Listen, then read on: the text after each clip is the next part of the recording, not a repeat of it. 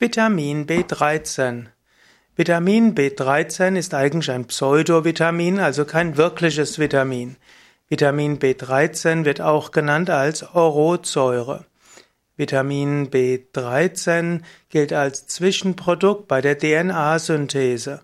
Es gab ein, gab italienische Wissenschaftler namens Biscaro und Belloni und die haben 1905 die Orotsäure aus Molke isoliert und sie benannten dann diese Orotsäure nach der griechischen Bezeichnung für Molke eben Oros.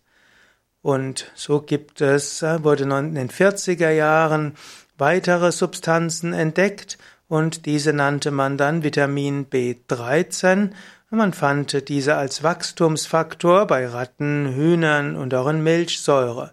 Letztlich hat man dann aber festgestellt, dass Orotsäure und B13 das gleiche ist und dass B13 nicht wirklich ein Vitamin ist. Es ist eigentlich ein chemisches Zwischenprodukt bei der Herstellung von DNA-Ketten innerhalb der Zellen. Letztlich dieses Zwischenprodukt hat auch besondere Wirkungen. Man nimmt an, dass Orotsäure im in der als Zwischenprodukt auch Aufgaben und Funktionen hat. B13 hilft beim Aufbau der Darmflora, hilft für schnelle Eiweißverwertung in den Muskeln, ist gut für die Zellregeneration in der Leber. Manche schreiben Vitamin B13 zu, dass man dadurch besseres Gedächtnis hat und dass die Herzleistung verbessert wird.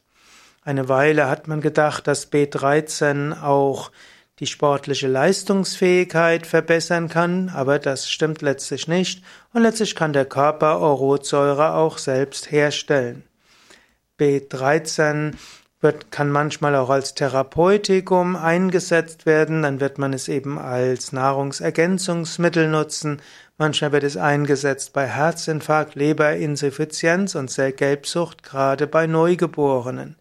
Allerdings muss man sich auch be bewusst sein, dass das zusätzliche Zufügen von B13 auch gefährlich sein kann, kann Herz und Leber schädigen. Vitamin B13 bei Veganern.